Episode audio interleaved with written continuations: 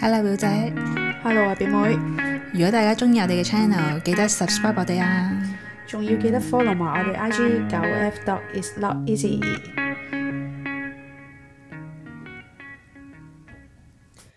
上個星期咧，我咪去咗露營嘅，係咁嗰度有四個人噶嘛，有個人咧係勁 planning 嘅，即係應該係好 J 噶啦咁樣，但係 MBTI 好似係有四個嘅喎，係嘛？定係兩個㗎咋？兩個，哦，兩個，即係一係 J 一係 P。只不過你偏向邊樣多啲。哦，OK 嗯之前做完係有二十 percent 係 J 啦，咁一開始呢個過程我覺得都 OK 嘅，咁去到後期咧，咁我哋再 plan 嘅時候咧，四個人開個 check 去去講手頭上我哋大家有啲咩配備啊，誒、啲車要點樣安排啊，啲嘢食要點樣安排咧，我係覺得咧太多啦。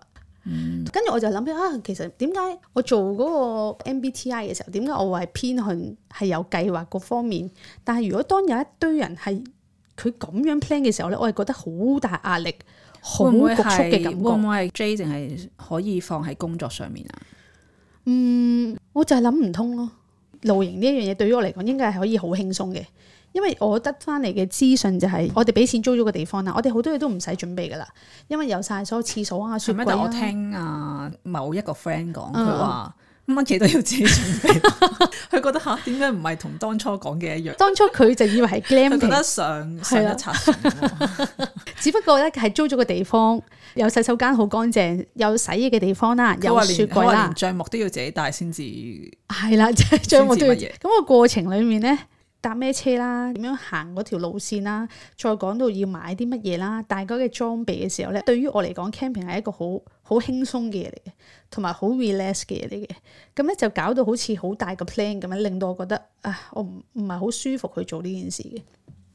咁去到前期嘅工作啦，因為本身有個朋友就揸車去嘅，咁到最後架車就即係有啲事個牌整唔到，係呢個先至係啊經典係一個係一個重點。係啊明明第一下就係因為有車要，佢續唔切嗰個牌就嚟過期，唔哦我佢知道唔知係道啦。。但係佢係咪有 planning 嗰個人啊？係啦，到最後就冇咗架車啦，要自己 plan 嗯埋租 Google Fan 啊，group 裡面討論嘅時候咧，仲要講緊係嗱，如果我架車個續牌仍然都搞得掂咧，我哋就可以點點點點點，搞唔掂咧，我哋就哦要去捉波波咧。咁但係亦都太多唔同嘅變數啦，咁我就話不如咁啦，就租 Google Fan 啦，唔好諗咁多嘢啦。嘅意思係你頭先講嗰個對話係喺露營之前嘅第幾日發生嘅，即係露營之前嘅幾嗯一時個星期？都未知道做唔做到嘅。係啦係啦，哦，想問下，即係嗰個朋友係俾咗呢一個方案出嚟啦，嗯跟住、就嗰個後續係有兩兩條路並行嘅咁樣。係啊係啊。就算佢係有兩邊並行咁樣去 plan，但係都冇乜嘢㗎。其實，如果佢架車 OK 啦，咁我哋又要 plan 條路線點樣行，買嘢食都有影響。係嗯啦、因為我哋要前一晚決定去 supermarket 嗰度買嘢食啦。OK 啦，咁到最後都係 call 車嘅。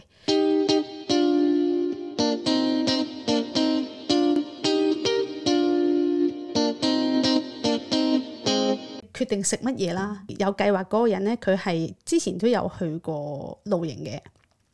咁咧，佢就好想誒食、一啲唔係食咩午餐肉啊、麵嗰啲嘢嘅。我都冇食午餐肉㗎。係啦， 即係公我仔食麵嗰嗰啲啲咯。炒飯㗎，嗰啲㗎，啦有咖喱飯，嗯但係佢就想食啲誒豐富啲嘅嘢啦，同埋佢有好冇多廚裝房備啊㗎？嘅咁嗰度冇嘅，哦，都係要自己帶嘅。咁啊寫咗個 list 出嚟啊，嗱個 list 咁長啊，你哋真係要食咁多 嘢啊？係啊，兩日一夜啫嘛，係嘛？係啊。哦， 咁啊，例如我簡單講啊下有咩雞翼啦、菜啦、粟米啦、番茄啦、菇啦、墨魚丸啦、魚蛋啦、水餃啦、買蒜啦、葱啦、olive oil 啦、牛油啦、豉油啦、烏冬啦、巨型芝士腸啦、台灣腸啦、火鍋湯底啦、牛扒啦、黑椒糖同埋鹽啦，哦，我飲品知啦，啦即係其實平時咧，我哋話啊，我哋打邊爐啦，通常都會係喺超市度見到啲乜嘢就大概揀啲咩啦，係咁樣就唔會咁樣 list 晒出嚟嘅。係咁但係因為佢其實係寫晒出嚟，所以你先覺得好長啫。因為你呢啲全部都係邊爐嘅嘢嚟，嘅，邊爐同埋可能燒嘅嘢咯。係咯。不過佢係咁樣寫晒出嚟啫。因為我哋平時大家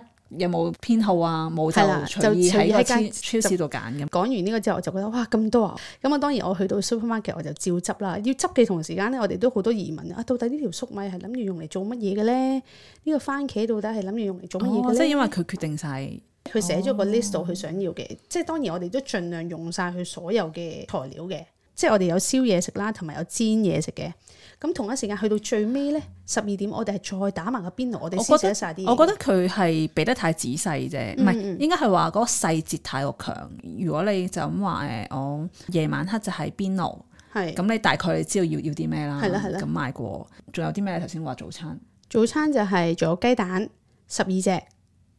係咯，太過仔細 detail 得滯。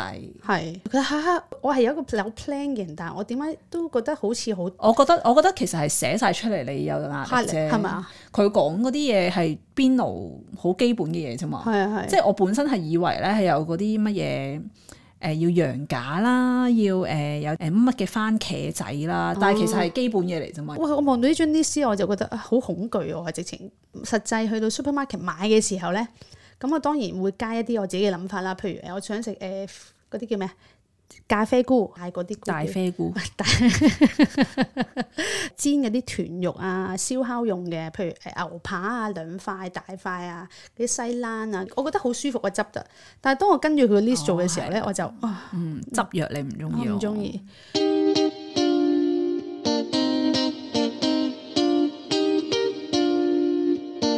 我哋到六點嘅時候，我話喂，我哋開始要煮嘢食噶啦，點點點噶啦。跟住我話咁早，我話唔係你真係要開始噶啦。係啊，跟住咧，佢每道餸同埋每道餸之間係煮法式咁 樣煮，跟住我就忍唔住。哦，即係佢冇用露營嘅方式去到整嘢食。係啊，哦，咁啦，我話同一時間，我哋買咗一個咧係炭爐係燒嘢食嘅，咁啊淨係用兩小時即用即棄嗰啲嚟嘅。咁我話同一時間我開埋呢、個，跟住佢話吓，你同一時間開埋呢、個，咁我呢邊點啊？我話冇所謂嘅，係同一時間可以做噶。跟住我同一時間開始煮啦食啦，好彩我係同一時間，如果唔係咧，我哋真係食到朝頭早兩點鐘因為 keep 住傾偈嗰啲啫嘛， ，keep 住傾偈，keep 住食嘅，即係唔係因為食而食嘅。唔係嘅唔係哦嘅。 ，OK，咁我有兩個朋友咧，就兩點之後佢哋就繼續嘅。咁我同另外一個比較虛弱啲嘅朋友咧，咁咁就兩點零就鐘瞓覺就啦頂唔順啦，咁就要瞓覺啦咁樣。 咁我聽佢哋講咧，佢哋係去到四點鐘嘅，哦係啦傾偈。因為嗰晚咧其實都好凍啊，超凍。我係着咗兩條褲、三四件衫瞓覺嘅。咁、第二朝早去到九點鐘就熱到醒咗啦。嗯啊咁我又諗，唉、其實好彩係叫做提供咗好乾淨嘅廁所啦，誒、洗嘢嘅地方啦、雪櫃啦，我先可以做到。如果你我再去翻以前我哋去，譬如唔得啦，嗬，嗯唔完全唔我得唔啊，得啦都。做唔到啊，係啊，係你哋而家咁樣嘅裝備咧，我都唔係咁想。嗯嗯嗯，因為我覺得孭住好多嘢嗰個感覺咧，已經極辛苦係啊，所以我我都唔中意啦。已經咦？但係如果話俾你聽唔使咩咧， glamping 我 OK 咯，所以我咪就話 glamping OK 唔咯。係即係好似而家咁樣，我哋要自己搭營嘅，但係唔使你咩，因為架車去到門口就直接載你走噶啦。我連個型啊，我都唔使準備咯，哦哦，咁就咁 OK 我就啦 OK。 ，OK OK，因為咧，你翻到嚟咧，又要去整乾淨你個型嗰啲嘢咧，挑好飯煩啊真係。跟住我洗晒所有睡袋啊，係咯，我覺得係即係你生活上面已經好充實咧，我唔想放假都要搞到勞累咯。係。係啊，但係我去完誒，我覺得舒服嘅，即係唔嗯唔係覺得啊好辛苦，但係我哋絕對去唔翻我哋以前嗰只 camping。但係如果去好似你咁啊講 glamping，我覺得可以嘅。係啊，同埋要再好似以前咁樣咧，即係尤其是復活節嗰啲假期咧，好似爭位咁咧，我真係覺得。即係好似你阿媽話齋，係真係攞苦嚟辛。